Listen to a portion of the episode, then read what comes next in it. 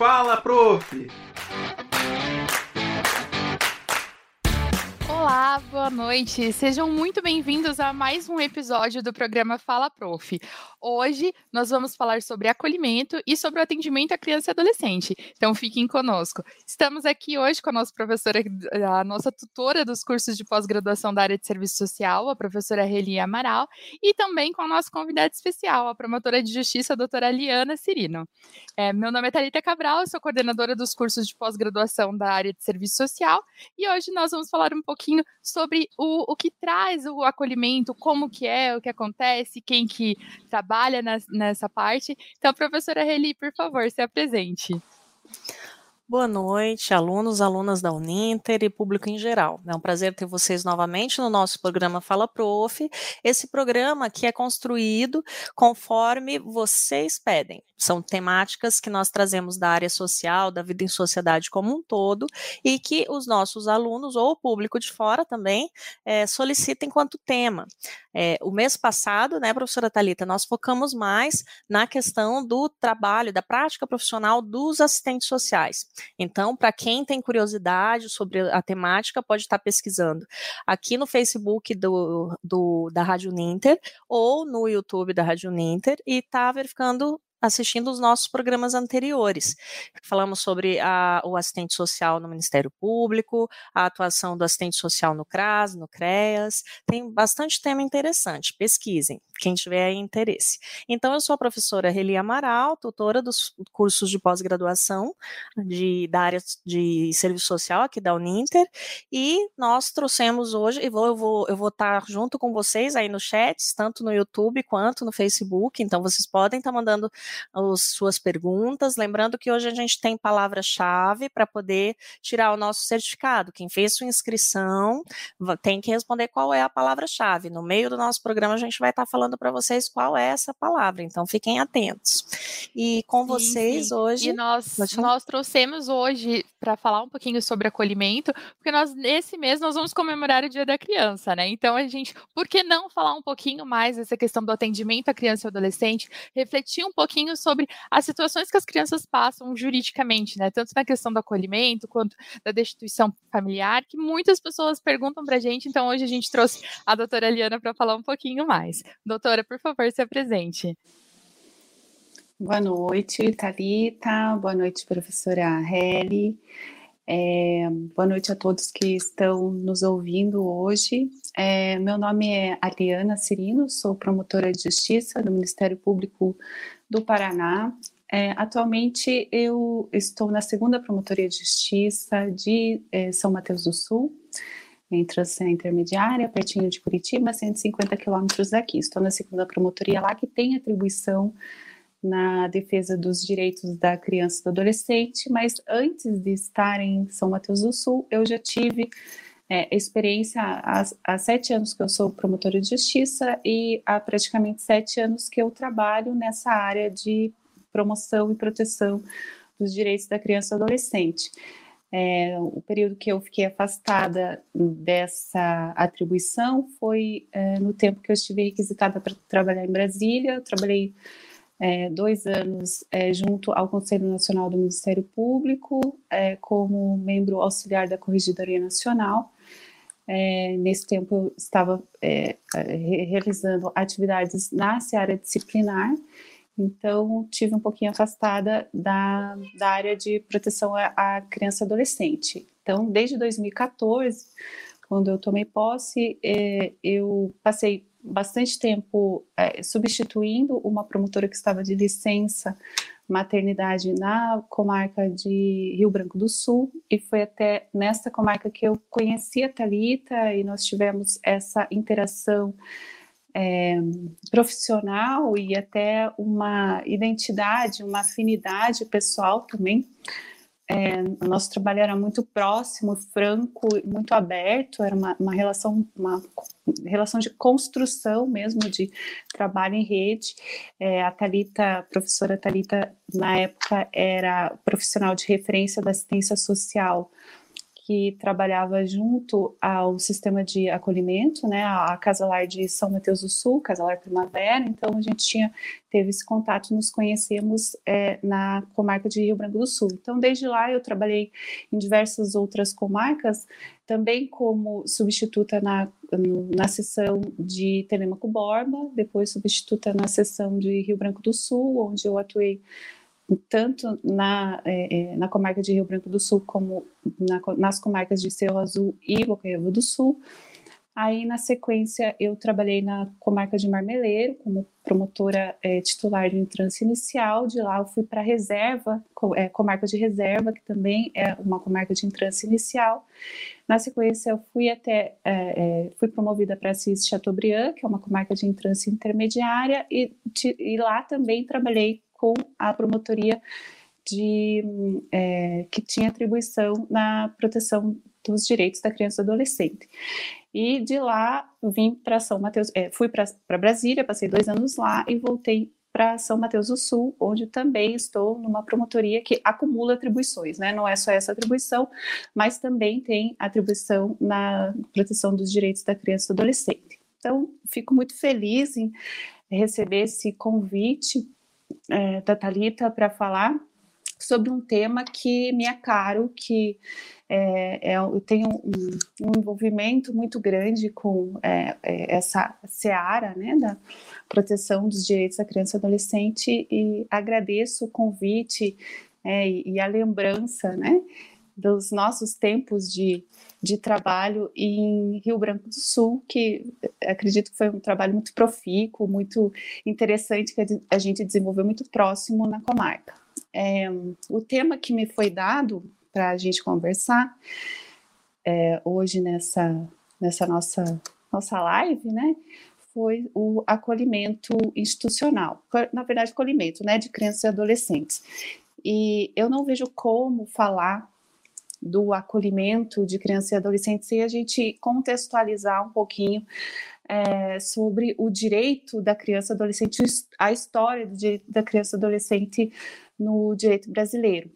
É, porque hoje a gente, tudo que a gente vive hoje, né, de, de é, que se fala de doutrina da proteção integral, não é algo que se construiu é, é, fácil e não é algo que vem desde os primórdios da, é, é, do direito da criança e adolescente, né? Então lá no, no início, onde, é, é se é, iniciaram as promulgações de leis em relação à criança e adolescente no início do século passado, é, a gente tem na nossa história do, de proteção do direito da criança e adolescente como primeiro marco jurídico, né, legal, o Código de 1927, que é o Código de Menores, código que a gente comumente chama de Melo Matos.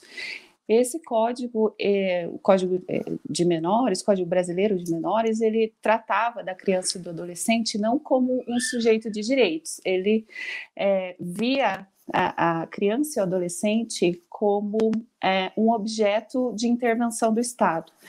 Então, existia nesta, é, nesse início de, é, de legislação em relação à criança e adolescente essa dicotomia entre os menores, né, que não era nem a, o tratamento era diferente até termino, terminologia de é, não, se falava criança adolescente era o menor, né, o menor de 18 anos, então existia uma, o menor em situação regular e o menor em situação irregular. Então, cunhou-se este, é, é, este código e toda a, a doutrina que embasava a atuação na época como doutrina da situação irregular. É, em é, contraste ao que a gente tem hoje, que é a doutrina da proteção integral. Então, essa doutrina da situação irregular é, era um tratamento do Estado é, da criança e do adolescente em situação irregular como um objeto de intervenção. Quer dizer, aquela criança e adolescente que estava em situação de risco por conta do seu próprio comportamento, por conta do, de omissão é, dos pais ou responsáveis ou omissão do Estado, ele era visto como é, é uma um problema social que deveria ser sanado, que deveria ser tratado. Era uma visão higienista mesmo dessa criança e adolescente, não como um sujeito de direitos, mas como um objeto, como um problema que deveria ser solucionado pelo Estado. E o Estado aí é, seria o Estado legislador, que é, é, de onde emanavam essas normas de, da, da é, do Código de Menores, né, desta é, legislação minorista, e o Estado juiz, porque na época o Ministério Público ainda não tinha este papel de é, primordial na proteção, promoção é, e prevenção de violências e proteção e promoção de direitos da criança e do adolescente. Então o Estado se concentrava no juiz e o juiz ele tinha essa autonomia para fazer é, entre aspas, o que bem entendesse com aquele adolescente e, e, e, aquela criança em situação irregular. E o que, que era essa situação irregular? É, um adolescente e a criança que estivessem abandonados, que estivessem é, em, em, situação, em conflito com a lei, né, o adolescente infrator, o adolescente delinquente, o adolescente em situação de rua, é, adolescente, crianças e adolescentes, né? Todos esses é, problemas sociais e essas situações de risco que eram envolvidas as crianças e adolescentes eram tratadas tudo no mesmo balaio, como se fosse assim é, é, uma, um grande problema da sociedade que deveria ser tratado através dessa asepsia, essa perspectiva higienista que era tirar essas crianças e adolescentes da rua, tirar essas crianças e adolescentes né, do poder familiar e colocá-las em instituições totais, que seriam instituições ou reformatórios ou orfanatos. E de lá, é, não existia nessas instituições um tratamento eh, personalizado, individualizado em relação àquela criança, aquele adolescente. É, não existia um, um acompanhamento é, periódico e constante, seja por rede de proteção, seja pelo juiz que teria colocado esse, essa criança, esse adolescente na instituição. É, então, esses locais eh, viravam como se fossem umas espécies de depósitos de crianças e de adolescentes que eram tratados com essa intervenção do Estado objetificada e sem é, praticamente participação nenhuma da família também, né? Os, esses é, muitas vezes os, essas crianças e adolescentes eram alijados do convívio familiar, eram retirados da, de, de famílias porque estavam em uma situação de pobreza, de miserabilidade, e isso já era suficiente até para a destituição do poder familiar, é, com uma intervenção é, extremamente violenta do Estado em face das, da autonomia das famílias. É, então, acho que todo mundo já ouviu falar né, das FEBENs e dos FUNABENs, que esse código de 27 ele foi revisto em 1972, é o, Código de Menores, né? Era o Código Brasileiro de Menores, o Melo Matos, e, e, em 1972, e, no período da ditadura, é, foi é, feita uma revisão desse código, mas ainda nesse sistema de, da doutrina é, da situação irregular.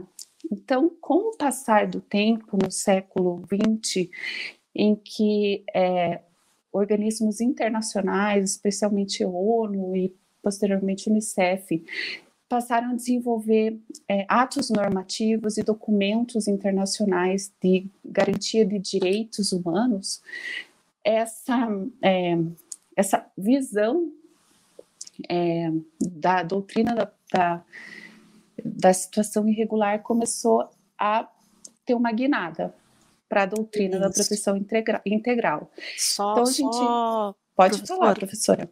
Professor, doutora, né? a gente costuma ficar chamando todo mundo de professor. Só para contextualizar um pouquinho para os alunos que não têm muita proximidade com o tema, o que, que seria essa situação irregular? Só para simplificar para eles, né? Eu vou passar. É uma criança que está morando na rua, é uma situação irregular. É uma criança muito empobrecida, situação irregular. Uma criança que é, está como pedinte, que, que é, entre aspas, trombadinha, né? Que faz pequenos, comete pequenos furtos, que não tem um pai ou uma mãe ali na sua residência, mora com um avô, uma tia, tudo isso era motivo para essa criança ser asilada, né? Na época era mais costume asilos, né? O termo asilo, depois FEBEM e assim por diante, é, orfanatos. Então era motivo dessa criança ser retirada do convívio da sociedade e viver institucionalizada, para que essa é a questão da doutrina da situação irregular. Então, em vez de, de ter um foco no atendimento dessa criança, na, no fortalecimento dos vínculos, da reaproximação com o núcleo familiar, de, uma, de um acesso às políticas públicas, aos seus mínimos mínimos sociais, o que era feito é que essa criança era alijada, né? Ela era retirada do convívio com a sociedade. Obrigada, professora. Exatamente, você foi super precisa na sua é, explanação a respeito da doutrina da situação irregular e que havia essas classes mesmo de ou, ou, ou o menor era abandonado, o menor abandonado, o menor é, carente, né? Ou era o menor delinquente é, que era o trombadinha, era o vadio, era o vagabundo. Então, é, é, é, todas essas situações que hoje a gente vê como situações de risco que são é, em que são colocadas as crianças e adolescentes ou pela própria conduta, ou pela falta ou omissão do Estado, ou conduta do Estado, ou pela omissão, negligência dos pais ou responsáveis legais, na época era visto como um, uma é, algo que era culpa ou do próprio, da, do próprio menor ou da própria Sim. família, mas o Estado não tinha a menor culpa, não tinha nenhuma é, é, influência naquela situação de risco e de vulnerabilidade que se encontrava aquela criança ou adolescente. Então, era a, a perspectiva era a defesa da sociedade, a defesa da família é, em relação àquele potencial delinquente, não a proteção da criança ou do adolescente, retirá-lo em situação de risco, aplicar medidas de proteção, é, orientá-lo e, e levá-lo a, a, a, serviços é, de, de, de do Estado, políticas públicas voltadas à criança e adolescente. É, esse, esse tipo de visão não, não existia na doutrina do, da situação irregular. Era realmente a defesa da sociedade. A sociedade estava sendo posta em risco por aquele adolescente e aquela criança potencialmente delinquente. Então, eles teriam que ser segregados da sociedade para que, é, primeiro, saíssem dos olhos das pessoas, porque aquilo uhum. incomodava, né? Pessoas, menores carentes, menores abandonados e, e, menores delinquentes não deveriam estar nas ruas, porque a rua não era, um, era o lugar das famílias. Lembrar também que a gente estava nessa fase de, de, de, ditadura, né, onde existia muito isso dos valores da família, e a família era assim, é, parte da sociedade poderia ser chamada de família, o resto era vagabundo, delinquente, etc. Uma então, visão mais, mais conservadora, né? Mais estratificada, né? Aquele, tam, quadradinho. E. Perdão, pode falar, professor. Pode falar, professora. e quando então, quiser intervir. É, a gente é bom a gente lembra, a gente fazer esse esse gancho, né, de que nessa época não existia essa consciência, essa ideia de que o Estado tinha que garantir algo nesse sentido, né? Isso tudo veio com a Constituição Federal de 88, que ficou é, os mínimos sociais, né, os direitos sociais, enquanto garantias dadas ao Estado. Então, quando a gente pensa no Estatuto da Criança e do Adolescente, ele é uma consequência dessa legislação mais moderna, né, de uma visão mais humanista, mais democrática, que a Constituição Federal trouxe. Exatamente, professora. E essa é, garantia do mínimo existencial, né, é fruto de uma legislação do Estado do Bem-Estar Social, que é esse, que foi nesse meio é, que surgiu a Constituição Cidadã, né, Constituição da República de 1988, que era também consequência de um período de ditatorial, um período de supressão de direitos muito forte e de in intervenção do Estado sem políticas públicas socioassistenciais. A gente tinha políticas públicas assistencialistas, mas socioassistenciais, ou seja, aquelas, estou falando, ensinando o padre a rezar a missa, né, porque vocês muito, muito mais do que eu, conhecem né, as políticas socioassistenciais e assistencialistas, e, e a Constituição é, é, de 88 garantiu isso, né? Até trouxe o SUAS também, é, essa é, a previsão da assistência social como e, e, as, e os seus desdobramentos como direitos e, e, garantias constitucionais, né?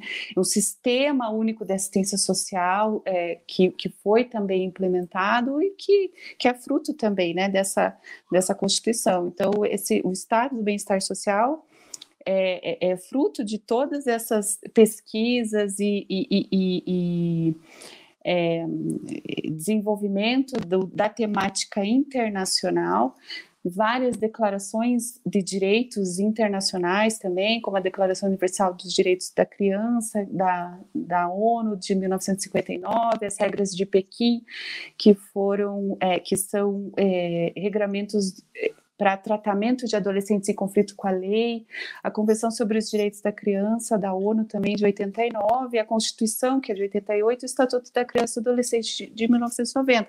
A gente parece que é coisa muito antiga, mas não é. é são é, diplomas legais recentes. Então, essa mudança de paradigma não é assim.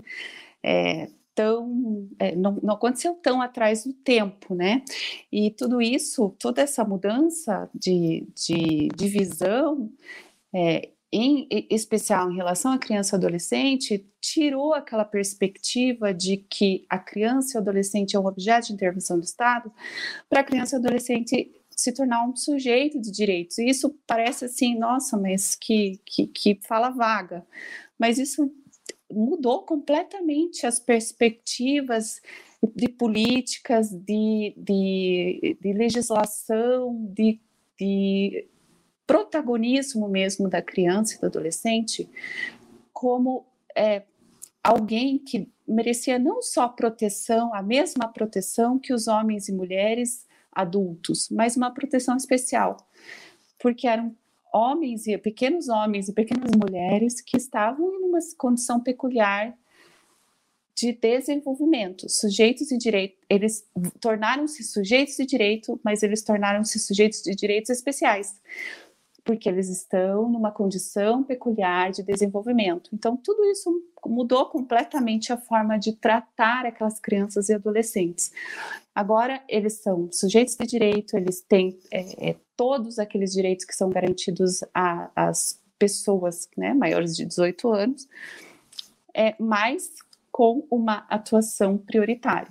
Eles é, é, são agora é, a prioridade do orçamento, a prioridade da política pública, a prioridade de, de promoção e execução dessas políticas públicas. Né? Então, a intervenção do Estado na, com a criança e adolescente, com a doutrina da proteção integral, foi completamente modificada com esses diplomas legais e especialmente com a Constituição da República e o Estatuto da Criança e Adolescente. Então, o Estatuto, o, a, o Estatuto e a Constituição têm um, é, um artigo muito semelhante ao 227 na Constituição, artigo 4 no ECA, que diz que é dever de todos, né? dever de todos promover os direitos da criança e adolescente. E quem são esses todos? A família, a sociedade e o Estado. Então, a partir de então, é, claro, não foi um, marco é, assim unitário, né? Mas toda essa transformação, essa mudança de paradigma que levou à doutrina da proteção integral. Então, a partir de então, todos têm que estar envolvidos na promoção, na proteção é, e na, nos cuidados, na recuperação dessas crianças e adolescentes, porque são sujeitos de direito em condição peculiar de pessoa em desenvolvimento. É... Então, a doutrina da proteção integral, ela trouxe também a figura do trabalho em rede, do sistema de garantia de direitos. E nesse trabalho em rede, é, a gente costuma dizer que as ações com, é, relacionadas à criança e adolescente, elas não são tomadas por ninguém, elas são construídas. São construídas por uma equipe com vários atores e cada um desses atores tem um conhecimento. E a gente não consegue, ninguém consegue conter em si o conhecimento total para agir na área da criança e adolescente. É, por isso que a gente precisa dessa é, congregação de profissionais e de pessoas que estejam nesse trabalho em rede, quer dizer, nesse trabalho articulado, nesse trabalho conversado, nesse trabalho deliberado, e cada um tenha é, consciência do seu próprio papel e da sua importância na promoção dos direitos da criança e adolescente. Então, o juiz hoje não é mais aquele, igual aquele juiz do, do, de menores, na época do Código de Menores, que ele vai atuar sozinho, que ele vai é, é, pegar a caneta e vai decidir para onde que vai aquela criança, para onde que vai aquele adolescente.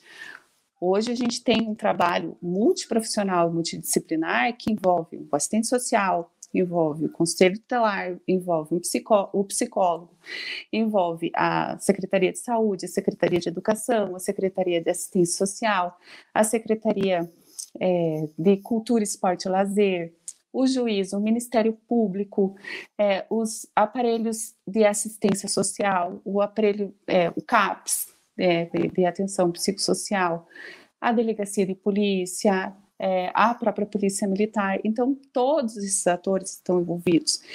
E é, mais em relação né, aos, aos processos, ao, às decisões judiciais, que são tomadas no processo, elas também não podem ser tomadas sem a oitiva dessas pessoas, sem, a, sem que todos esses atores, principalmente é, assistente social e é, é, equipe técnica, né, assistente social e psicólogo, que sejam de referência, é, seja o CREAS, o CRASE, média ou alta complexidade, ou a, a, entidade de acolhimento, né, que sejam os profissionais de referência. Então, sem, sem esses atores, sem essas pessoas, a gente não faz nada, né? Porque eu, eu costumo dizer assim, ó, o, o, assistente social e o psicólogo são os nossos olhos, os nossos ouvidos, e, e, e além disso, mais do que isso, né? Eles têm técnicas e ferramentas que nós não temos, que nós não conhecemos, de fortalecimento de vínculos e de, de, de, de é, metodologia de reinserção dessas crianças e adolescentes às famílias. Então, esse trabalho em rede ele surge dentro dessa doutrina da proteção integral, primeiro para mostrar que o conhecimento não é total, que ninguém uhum. e, e, e, além de não ser total, não existe hierarquia, por mais que às vezes possa parecer que ah, porque é o juiz, porque é um, o promotor, não, todos que trabalham na rede de proteção é, tem tanta responsabilidade quanto o juiz, quanto o promotor na promoção e na proteção dos direitos da criança e adolescente. É... É, inclusive aproveitando o gancho, né? A, como, como que tem sido, doutora, a sua experiência no trabalho com, com a equipe multidisciplinar, né? No apoio aí, no atendimento, falando mais especificamente, né, do seu dia a dia e também no trabalho com acolhimento, né, das crianças.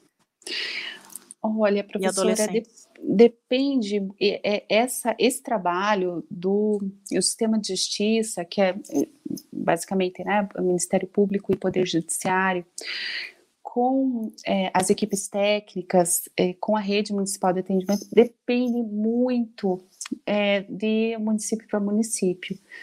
É, onde a gente tem um sistema é, fortalecido de garantia de direitos, uma rede fortalecida, uma rede que conversa entre si, uma rede comprometida, uma rede que veste a camisa, uma rede é, municipal de atendimento que, onde as pessoas não transferem responsabilidades, mas agregam, chamam para si responsabilidade e entendem que é, o trabalho com criança e adolescente não é um trabalho que tem é, hora para começar e terminar, não é do, das oito ao meio-dia e das duas às seis.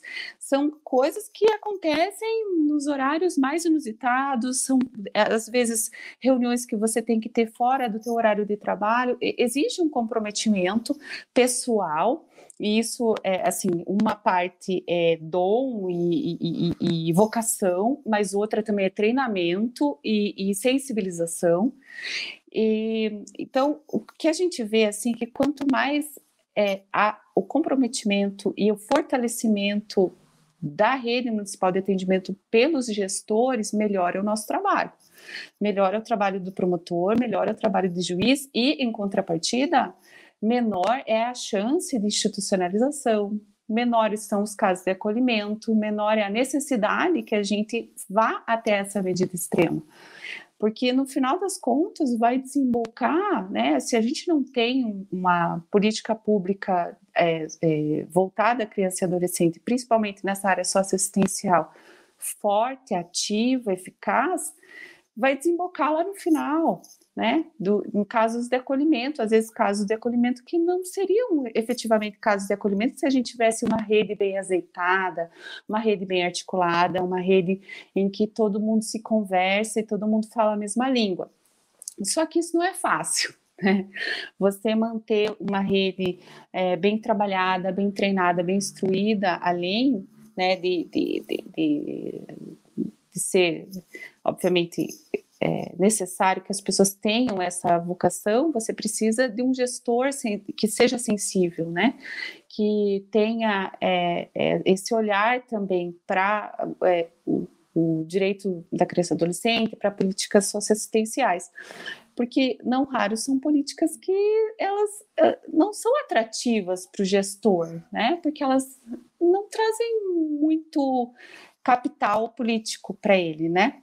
É, são mais gastos e mais, assim, né, incômodo, digamos assim, entre aspas, na visão equivocada de muitos gestores, é, do que um efetivo investimento que ele está tá fazendo, visando, de repente, colher frutos em 10, 15 anos, quando essa população é, que hoje é criança e adolescente vai estar se inserido no mercado de trabalho ou vai estar né, precisando então, novamente num círculo né, é, vicioso de políticas é, socioassistenciais e de bolsas e de benefícios do Estado, Estado aí, do governo federal, estadual, municipal.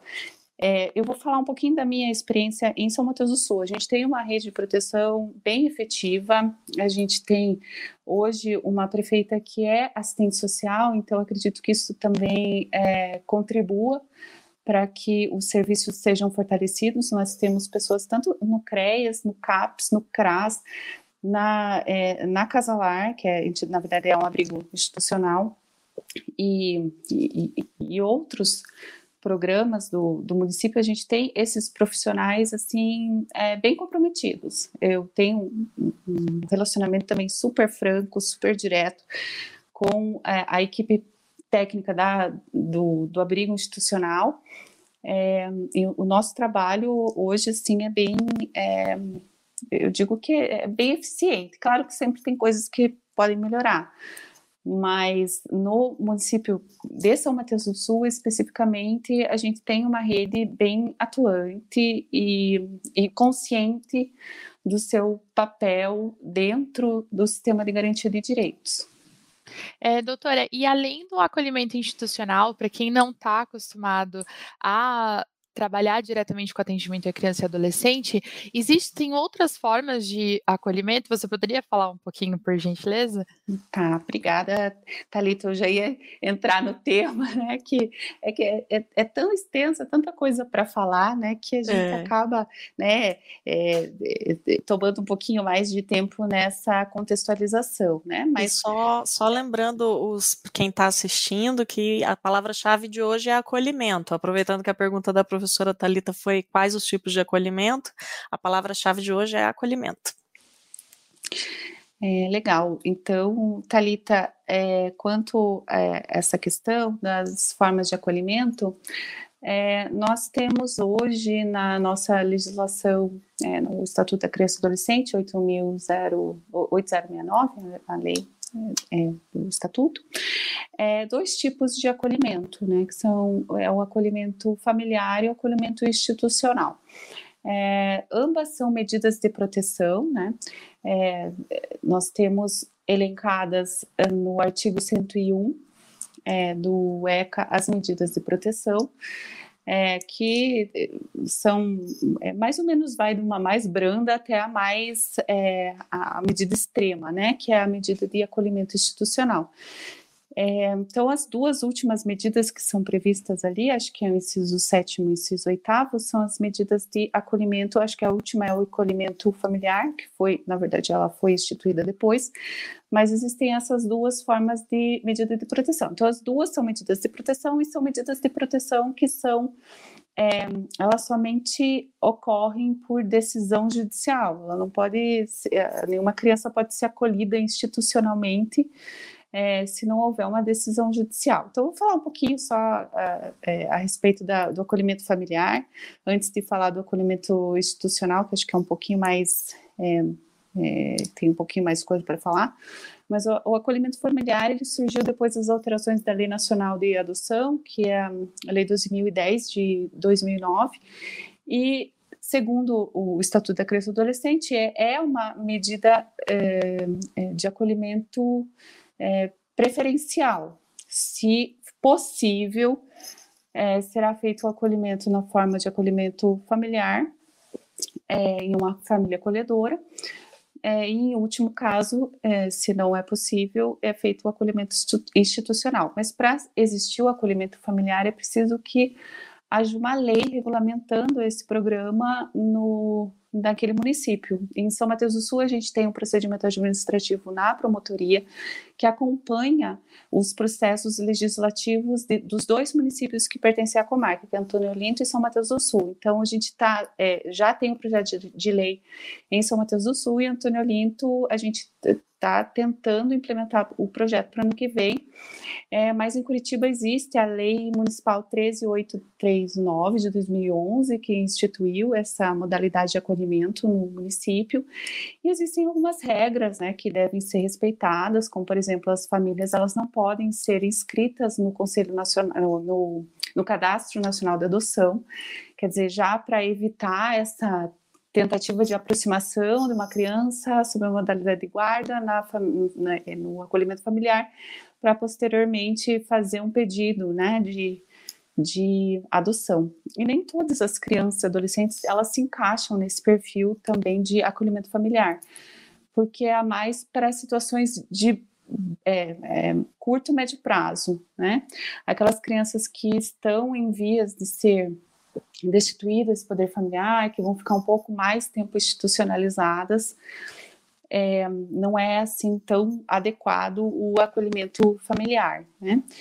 E mais, é, eu estava lendo esses tempos atrás, acho que foi um estudo que foi feito pelo Conselho Nacional do Ministério Público, que até 2000, no ano 2018 a gente tinha aproximadamente 50 mil crianças acolhidas, e dessas mais, menos de duas mil estavam em acolhimento familiar. Então, é um tipo de acolhimento que ainda é, a gente pode dizer que é incipiente, não, não é algo que, que é, ainda é, que, que, já esteja em perfeito funcionamento, implementado, principalmente por causa, por causa dessa é, necessidade de regulamentação legislativa, então é preciso que o município é, implemente essa lei, que tenha iniciativa de implementar a lei.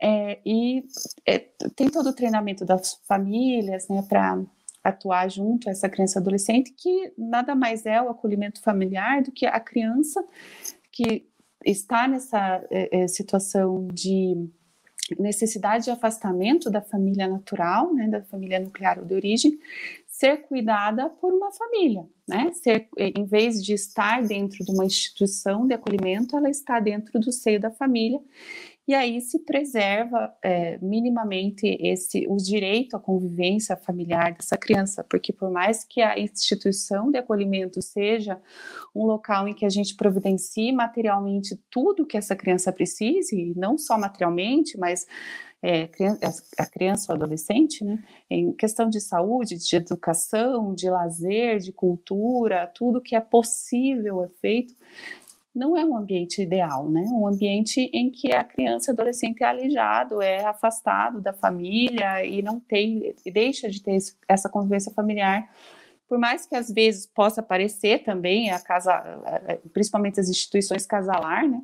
Que tem um residente e uma pessoa que é uma referência afetiva diuturna e noturnamente não, na, na instituição, é, os acolhidos, a população acolhida, ela é uma população dinâmica, tem, um dia tem cinco acolhidos, no outro dia dez, no outro dia três, então essa convivência é, é, da criança, ela não é uma convivência familiar, né, dentro do, do ambiente do acolhimento institucional.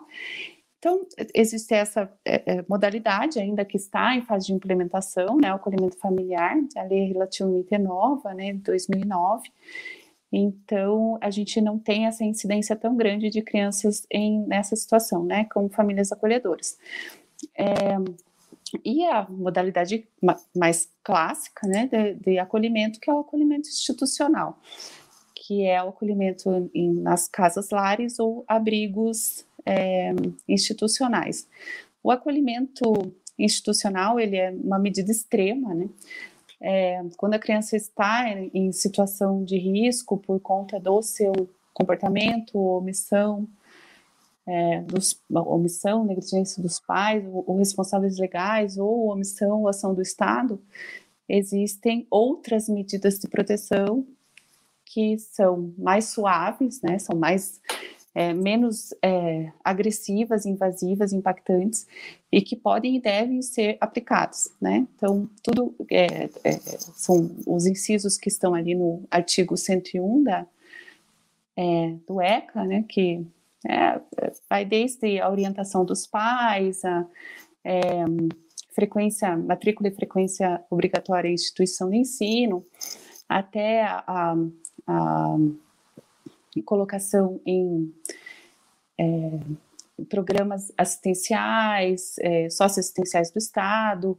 é, tratamentos de saúde, tanto da criança quanto da família, né, que é importante sempre lembrar que é, até isso é uma, um, um, corolário, né, uma consequência da, da doutrina da proteção integral, a criança nunca é tratada isoladamente, você não pode fazer ações com a criança sem pensar na família, sem diagnosticar os problemas que existem naquela família, sem entender quais são as razões, as causas daquelas. É, do, dos problemas, dos. É, é, das situações de risco e de vulnerabilidade que estão essa criança, né? Que ela está inserida em um contexto familiar e o diagnóstico não, nunca é, é, é, feito separadamente, né? Então, é, essa, esse envolvimento da família é, e essa aplicação de medidas de proteção, elas não se bastam e não se resumem à criança, né?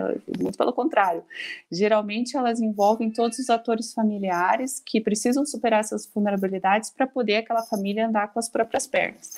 Na última, pode falar, professor. É importante a gente lembrar que a situação, por exemplo, de pobreza, ou a situação, por exemplo, de uma família no modelo não tradicional, uma família que às vezes, por exemplo, exemplo, tem só uma mãe ou que tem só uma avó que cuida. Isso não é motivo de acolhimento, porque muitas vezes a gente, quando está no serviço ali de, de assistência, quando a gente está, por exemplo, num CREAS, num CRAS, a gente recebe muita denúncia de pessoas que acham que porque a família está em situação de miséria ou porque a, a família é, cometeu alguma negligência, às vezes até, é, já é um motivo de chegar e retirar a criança da família. Só que às vezes o dano de, desse acolhimento é muito maior para a criança do que aquela privação de algo, algo financeiro, vamos dizer assim, que ela tenha passado. Então é importante trabalhar em rede essa questão de identificar qual é a vulnerabilidade da família. Por isso que hoje a gente trabalha a questão do plano individual de atendimento, né? Que a gente vai é, atender essa criança, vai identificar qual que é a fragilidade, porque às vezes aquele, aquele aquele fato que foi trazido, na verdade, tem toda um, uma conjuntura enorme por trás, né? São vários outros fatores. Às vezes não é a questão da criança estar tá passando fome, às vezes, tipo, a mãe acabou de perder o um emprego, não tem uma família, alguém que possa na família estar tá apoiando. Então é importante a gente lembrar que o atendimento ele tem que ser integral. A gente tem que olhar para a criança como um sujeito em situação peculiar de desenvolvimento e que não é afastando ele da família simplesmente que todos os problemas vão se resolver. É importante se trabalhar a família, se trabalhar a, o fortalecimento desses vínculos familiares e principalmente identificar quais são as vulnerabilidades para que elas possam ser trabalhadas, para que essa família seja emancipada, né? É, eu não poderia ter sido mais perfeita na conclusão, Talita. É exatamente isso, né? A gente precisa desse diagnóstico social para entender o porquê que aquela família está é, é, passando por aquele momento que levou aquela criança a estar, a criança adolescente a estar aqui, naquela situação de risco. E muitas vezes a, a, a, situação de risco não é só da criança, né? A mulher é, pode ser também que está sendo vítima de violência doméstica, eu tenho um pai que tem uso abusivo de álcool, eu tenho algum parente que abusou sexualmente dessa criança, então é preciso um olhar é, holístico, global e um diagnóstico social é, do que está acontecendo ali, porque afastar a criança, obviamente, como a Thalita falou também, a pobreza jamais, jamais, jamais pode ser um motivo de acolhimento institucional, isso acontecia lá no Código Minorista, lá na doutrina da situação regular, hoje não, não mais, você vai ajudar essa família a andar com as próprias pernas, a superar as dificuldades, a entender os problemas e dar é, é, mecanismos, meios, auxílios para que essa família consiga superar essa situação e, e, e, também, na mesma medida, retirar essa criança da situação de risco. É, muitas Isso. vezes a gente acha que acolher é o, o, a solução, mas é, é, a pessoa precisa, quem está trabalhando no, na rede de proteção tem que entender que o acolhimento é um trauma, uma ruptura muito grande e você mexe numa da dinâmica familiar, é uma intervenção estatal gravíssima dentro de uma família e especialmente dentro da cabeça da criança, do adolescente que está sendo retirado daquele, daquilo que ela entende como família, muitas vezes desajustada, com problemas. Todas as famílias têm problemas, né? A, a nossa também tem problemas. As famílias ricas, pobres, as famílias monoparentais, as famílias né, é, homoafetivas, todos têm problemas, né? E é, a, por mais que a gente, a gente não tem que se despir dessa, é, de, de, desse intervencionismo medindo com as nossas regras, né, com a, com a, nossa régua, a família alheia. Então, tem que entender se dentro daquela, daquele contexto, se bem ou mal eles estão conseguindo, a família está conseguindo é, cuidar, providenciar, tem boa vontade para providenciar os, os, meios necessários de, é, de guarda, de sustento, de educação daquela criança, né? Então, a criança pode ser que viva num ambiente que parece para a gente horroroso, mas para ela o que ela entende de família, o que ela entende de amor, é ali ela, que, ela, que ela tem essa, esse sentimento de, de segurança, de afeto e de, de, de, de família mesmo, né? Então a gente tem que ser assim bastante cauteloso com as nossas intervenções, principalmente Poder Judiciário e Ministério Público, mais ainda o Ministério Público, porque parte é, do, do, do MP, né, do promotor de justiça, o pedido para o acolhimento, é, então a gente tem que se despir de preconceitos, ter uma, uma cabeça mais, é, é, é mais é, com mais alteridade, se colocar no lugar do outro e compreender aquela situação e, e, e saber é, ter sensibilidade, né? E saber qual é o momento que você é, vai né, até que momento que você consegue, que você pode intervir na dinâmica daquela família, né? Isso. É, é, doutora, a gente está tendo, estamos com bastante perguntas, né? É, algumas que você já tocou no assunto, mas mesmo assim os alunos perguntaram posteriormente, acho que é interessante a gente retomar só para deixar bem claro. Uma é da Kátia Silvia Ferreira, né, que no artigo 93 diz que uhum. em caráter excepcional de urgência pode acolher crianças e adolescentes e fazer a, o comunicado em 24 horas, né, que o juiz. Uhum. Neste caso, o caráter excepcional e urgência poderia falar um pouco, deixar mais claro o que seria esse caráter, né, de urgência e ah, excepcional. É, e a outra e a outra pergunta é que também você já citou, mas a diferença de casa lar e abrigo. Ah, legal. Então, eu, eu, é, a gente vai falando e se empolgando e esquece de abrir alguns parênteses, né? Quando eu falei que a, a, o acolhimento institucional ele é ele é, só ocorre com a decisão judicial, é, eu não comentei a respeito do acolhimento emergencial é uma das prerrogativas do Conselho Tutelar em é, decisão colegiada afastar a criança e adolescente em situação de risco de forma emergencial é, da família é, comunicando-se 24 horas, é, em 24 horas ao Ministério Público e ao juízo, e, esse, é, é, e a entidade de acolhimento, ela recebe essa criança ou adolescente que, que foi afastada da família por decisão do Conselho Tutelar, e comunica o juízo também a respeito desse acolhimento. Então, essa é a única forma de a criança ou adolescente ser acolhido sem ser por decisão judicial. Mas esse acolhimento, ele só vai se prolongar no tempo se houver uma decisão judicial posterior homologando o acolhimento.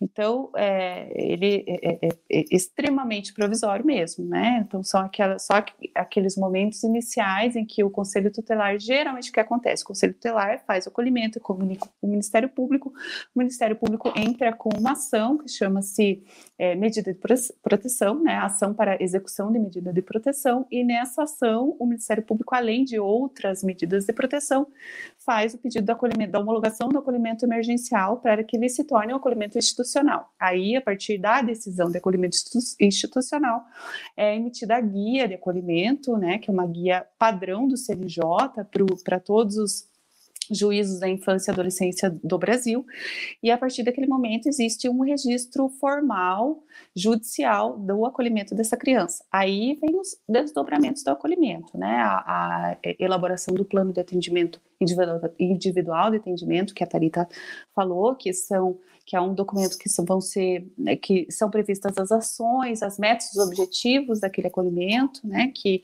é, o acolhimento institucional, ele, é, a, a, nossa meta, o nosso objetivo é sempre a reintegração, né, dessa criança a, ao seio da família.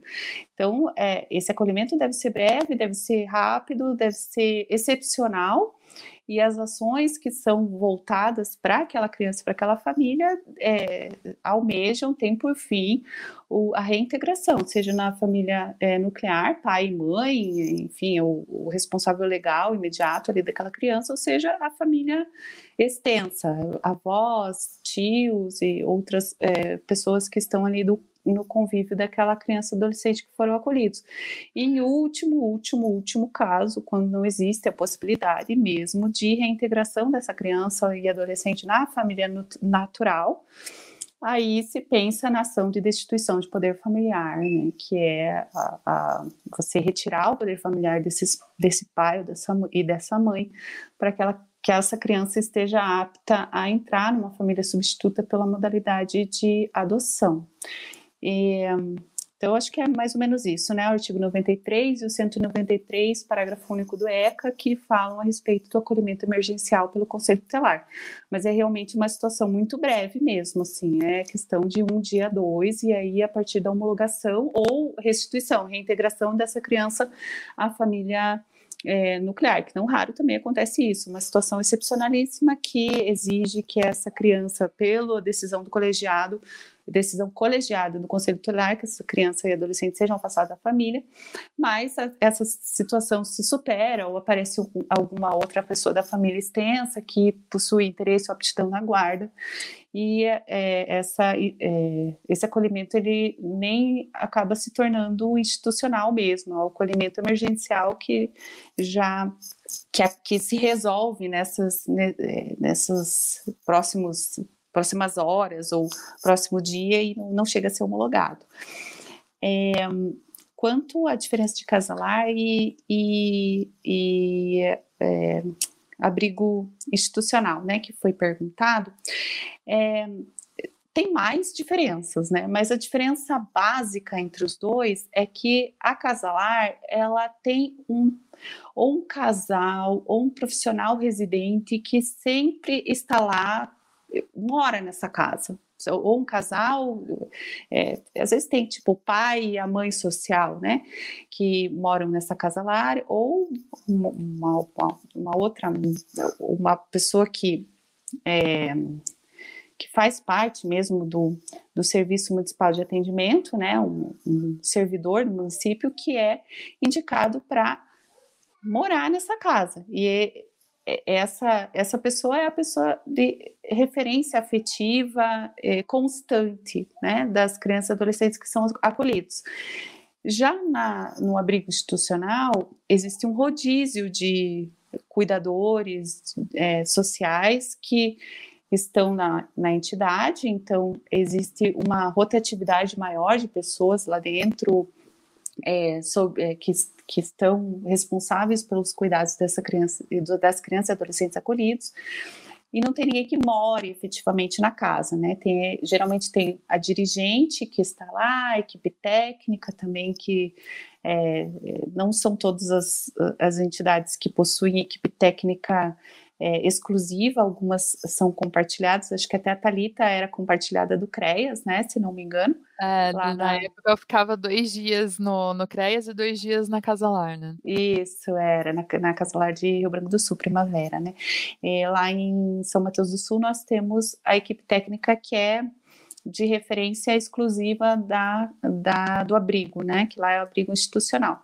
Então, acho que é basicamente essa é, diferentes, assim. Tem algumas outras, a Casa Lar, acho que é máximo ter 10 é, crianças adolescentes, a, pelo menos é a orientação técnica do, é, do SUAS, né? Tem até, é, por curiosidade, assim, se o pessoal quiser pesquisar, né, é, sobre as orientações técnicas, tem um documento de 2009 que fala sobre é, essa é, que faz uma padronização do serviço de acolhimento, que é o serviço, serviço de acolhimento para crianças e adolescentes, orientações técnicas, é um, é um documento que foi feito em parceria, né, em conjunto do, pelo Conselho Nacional de Assistência Social e o CONANDA, que é o Conselho Nacional de Direitos da Criança, que organiza e padroniza o funcionamento dos serviços de acolhimento e também tem orientações metodológicas e lá tem essa, inclusive essa diferenciação entre casalar e abrigo institucional. É, não sei se tem mais alguma pergunta, professora. Isso, o Marcos Gomes, ele pergunta, né, eu vou resumir a pergunta dele, qual seria o beabá é, quando há necessidade de acolhimento? Então eu vou, eu vou né, pela equipe, o trabalho da equipe multidisciplinar e, e também do judiciário, porque está junto, não tem como separar, né? Vou só introduzir a professora Talita e vocês dão continuidade. É, cada situação é uma situação, Marcos, então o que você está me perguntando para a gente seria o fluxo fluxograma disso, né, digamos assim. É, normalmente essa denúncia é feita por alguém da sociedade, então quem vai averiguar essa denúncia pode ser uma pessoa da assistência social, né, da Secretaria de Assistência, pode ser o conselheiro tutelar, muitas, quase sempre, né, é o conselho tutelar. Então, a partir do momento que é averiguada essa necessidade urgente, né, emergencial de um acolhimento, então a equipe entra em acordo e comunica o Ministério Público, que automaticamente vai comunicar o judiciário, né, o juiz em questão. Pode, vocês agora dão continuidade. é, professora Thalita quer fazer alguma é, é que geralmente as pessoas têm essa visão de que, ai, quando que, que vai acolher, né? É, é, muito importante a gente lembrar que o conselho tutelar, ele vai, é importante o conselho tutelar estar tá em constante formação, estar tá estudando a legislação, ter esse conhecimento técnico para entender essa necessidade do acolhimento. É quando a criança ou o adolescente está em risco eminente, tipo, eu preciso retirar ele dali porque a vida dele está em risco, tipo, os direitos dele estão está sendo violado. Então, é, é nessas questões de risco eminente que faz. Geralmente, para chegar até uma situação dessa, às vezes já teve uma notificação da escola, já teve uma notificação do CRAS, às vezes a família já é acompanhada há muito tempo, e às vezes não, às vezes surge uma, uma briga numa casa que um vizinho denuncia, e daí o conselho tutelar chega ali, identifica que a criança está em situação de risco, não localiza ninguém da família extensa ou algum outro cuidador que possa ficar com a criança. Isso, tem esse detalhe que eu acho que a gente esqueceu. Sempre vai dar prioridade para a família extensa, como a Talita falou, ou alguém muito próximo. Muitas vezes a, a criança ela tem o costume de chegar da escola ficar numa vizinha, até a mãe voltar do trabalho. Numa situação dessa, a pessoa mais próxima da família é essa vizinha. Então vai dar prioridade a que essa criança fique nessa vizinha nesse dia. E em muitos período. municípios pequenos, por exemplo, não tem atendimento 24 24 horas e no final de semana, por exemplo, é, para poder é, ter essa judicialização do caso no final de semana. Por exemplo, é, quando a gente trabalha com violência contra a mulher, muitas cidades não têm ainda uma delegacia da mulher, né, especializada no atendimento à mulher. Então, algumas medidas precisam ser tomadas imediatamente para tirar aquela criança, aquele adolescente da situação de risco momentaneamente. E daí depois é feito todo esse trâmite judicial para que se verifique se realmente a criança precisa permanecer acolhida ou se existe alguma outra possibilidade que seja menos danosa para criança e para adolescente. É, a Thalita falou de uma coisa bem interessante, que é o constante treinamento e aperfeiçoamento dos é, conselheiros tutelares. Né? O que a gente via há muito tempo era que o cargo de conselheiro tutelar ele era usado como quase um trampolim, uma forma de a pessoa ser apresentada para a sociedade para é, uma finalidade é, Galgar política. espaços políticos. É, é, normalmente é o trâmite conselheiro, vereador, prefeito. Uhum. Exatamente. E a gente tem mudado um pouquinho essa mentalidade, essa consciência, é, até aquilo que a gente falava no início, o trabalho em rede, ele exige pessoas que estão comprometidas e que têm essa, é, esse, essa consciência do papel importante que eles têm no sistema de garantia de direitos.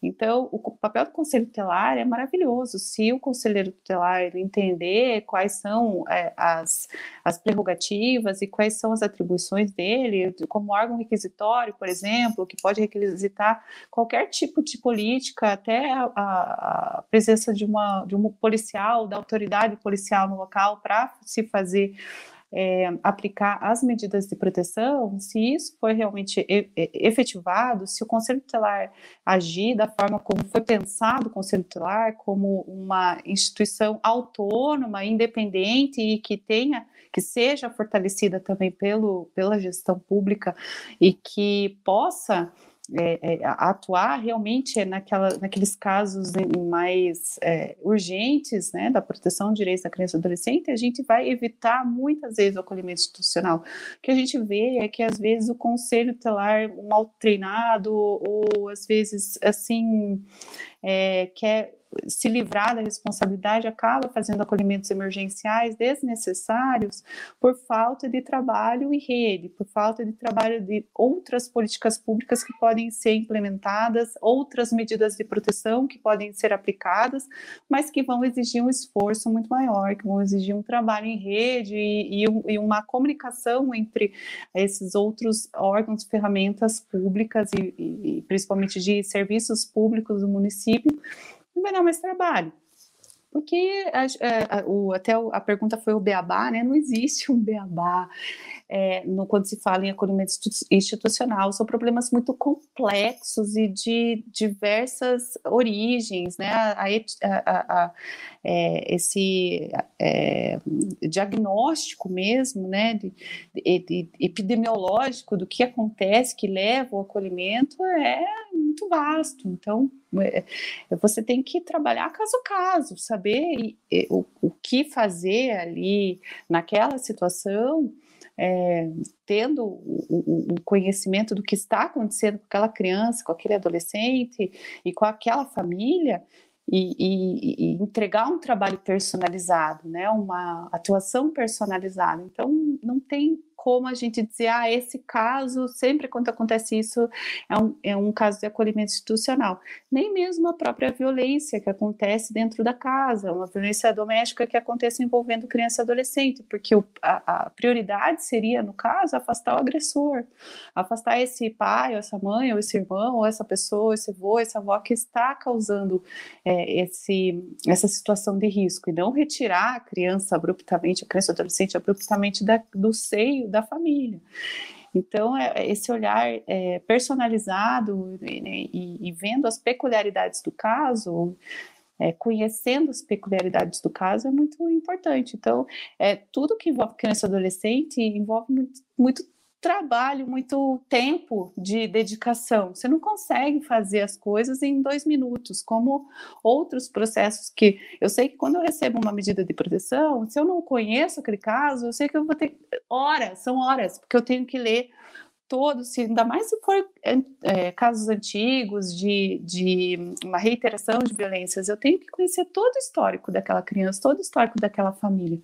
Então, é, demanda, não digo tanto estudo é, também, né, estudo técnico, mas é mais uma sensibilidade mesmo, né, e, e, e uma atenção mesmo à história, ao que está acontecendo, ao que está falando a equipe técnica, o que o que está falando o conselho tutelar, o que que fala o CRES, o que que fala o CRAS, o que que fala o CAPS, o que que fala a Casalar, o que que estão falando as famílias, esses atores, e, e também abrir espaços de escuta, né, para os familiares, não apontar o dedo, não dizer que tudo aquilo é culpa da mãe, culpa do pai, culpa do, né, do, do guardião, é, acolher aquela família, porque muitas vezes o que acontece é, já é fruto de outras violências com aquela mãe, com aquele pai. Então, ter essa, esse espaço é, de acolhimento de autoridade importante. Acho que mais do que saber o beabá, né, é a gente ter essa visão sensível e da, da complexidade que é o, o, que são os casos de, de que levam ao acolhimento institucional. É, gente, o papo tá muito bom. O assunto daria mais umas cinco lives, pelo menos, né? Mas nosso tempo já tá ali apertadinho. Eu vou pedir para todos vocês que estão fazendo várias perguntas sobre o Conselho Tutelar, que vocês nos acompanhem na nossa próxima live. Vai ser não a próxima terça-feira, na outra, porque terça-feira que vem é feriado, né? Daí na outra terça-feira a gente vai ter um webinar com um assistente social que foi conselheiro tutelar por dois mandatos. Então, ele vai Isso. vir para tirar todas essas dúvidas de vocês a respeito é, de quando o conselho tutelar pode agir, como que tem que agir, como que não pode, qual que é o trajeto que tem que ser percorrido. Mas, assim, já vou adiantando para vocês, vai ser muito bacana. Então, guardem suas dúvidas, tragam para a gente novamente na, na próxima live, que daí a gente vai responder tudo com bastante calma. Doutora Liana, gostaria de te agradecer por ter aceito o nosso convite tão prontamente, né? E gostaria que você desse suas palavras finais para que a gente possa fazer o encerramento. Ah, Thalita, agradeço imensamente o convite. Fiquei surpresa porque eu não sou da área da docência, né? Eu, tenho. É, você sabe, né, que eu tenho duas faculdades. É, eu me formei em odontologia, depois me formei em direito. É, sou uma entusiasta mesmo da, do tema é, da proteção à criança e adolescente, mas não tenho formação é, especializada na área, então para mim foi uma surpresa agradável, muito, fiquei muito feliz com o convite, agradeço imensamente e é, parabenizo você também, é, digo publicamente que é, o tempo que a gente trabalhou juntas, eu admirava muito seu trabalho, como assistente social e, e, que era a profissional de referência da Casalar de, é, de, de, Rio Branco do Sul, né? E fui testemunha também do, de como você se doou para aquelas crianças e adolescentes e não era que era muito além do teu trabalho que já era um, um trabalho excepcional como assistente social, mas você realmente fazia doação do seu tempo, né? Como não só como profissional, mas como pessoa.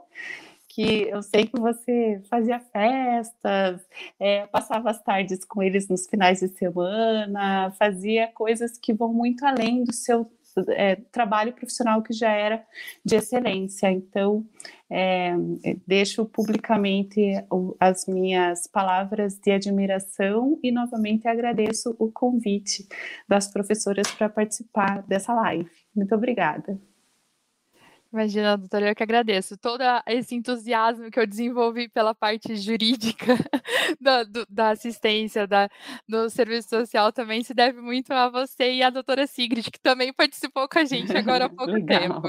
Vocês Ai, quase, a professora, assim, quase a professora Aliana faz a professora Thalita chorar. É, e eu quase ah, chorona, né? Meu Deus. Borrar nossa maquiagem, pescoço, ainda bem que ficou para o final, né? Foram bons ah. motivos, né? Thalita, são muito muito boas as lembranças da Casalar Primavera, tenho certeza. Foi muito é. difícil, né? Foi um período árduo, né? De, de luta ali, né? Mas, graças a Deus, foi, foi um, um período de grande experiência, né? Acredito que de aprendizado, né? Lá, muita, muito uhum. aprendizado. Professora Reli, mais alguma consideração? Não, somente foi um prazer. Queria, a gente pode fazer talvez aí a número dois de acolhimento, porque teve é, muita dúvida e faltou Nossa, que todas queriam que vocês compartilhassem mais do tempo que vocês trabalharam juntas. Muitas pessoas perguntaram isso, né? E agradecer aqui a presença de de pessoas de tantos lugares diferentes. Aqui a gente tem o pessoal de Teixeira de Freitas na Bahia, é, daqui de Curitiba, é, Rio Grande do Sul, bastante pessoal do Rio Grande do Sul, Santa Catarina também, São Paulo, que mais? Nossa, veio pessoal que participa direto de Minas Gerais também, temos um público muito bom em Minas Gerais, e assim, todos agradeceram muito os esclarecimentos dados, e fica muito essa coisa realmente de, de é, o pessoal querer algo mais palpável, né?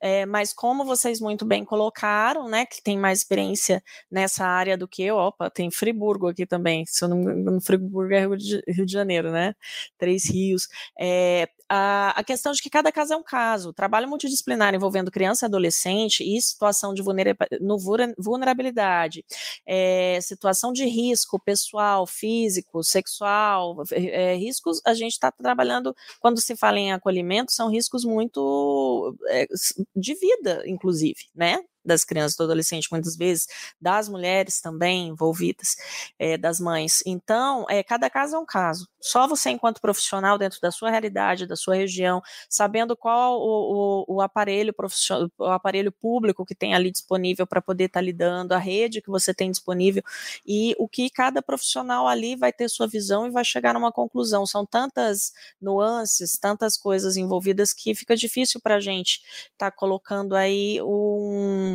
algo fixo, né? Sim, sim. Mas então, pessoal, vamos ficando por aqui hoje. Nosso tempo já encerrou, daqui a pouco eles desligam a gente aqui. É. então, assim, quem tiver interesse em conhecer um pouquinho mais sobre os nossos cursos, vocês podem acessar o site da Uninter. Nós temos vários cursos na área social, não são todos específicos para assistente social. Então, quem tem interesse, quem gosta da área, porque eu sei que tem sempre ali uma formiguinha ali cutucando a gente, quem gosta da área social gosta, não tem como fugir dela. Então, então, venham conhecer os nossos cursos, que ali a gente vai trazer um pouquinho mais de ferramentas para vocês na atuação profissional. Pessoal, muito obrigada a participação de todos, muito obrigada a todos que nos acompanharam até agora. Lembrando que a palavra-chave de hoje é acolhimento e aguardamos vocês no próximo episódio. Até mais, pessoal. Fala, prof!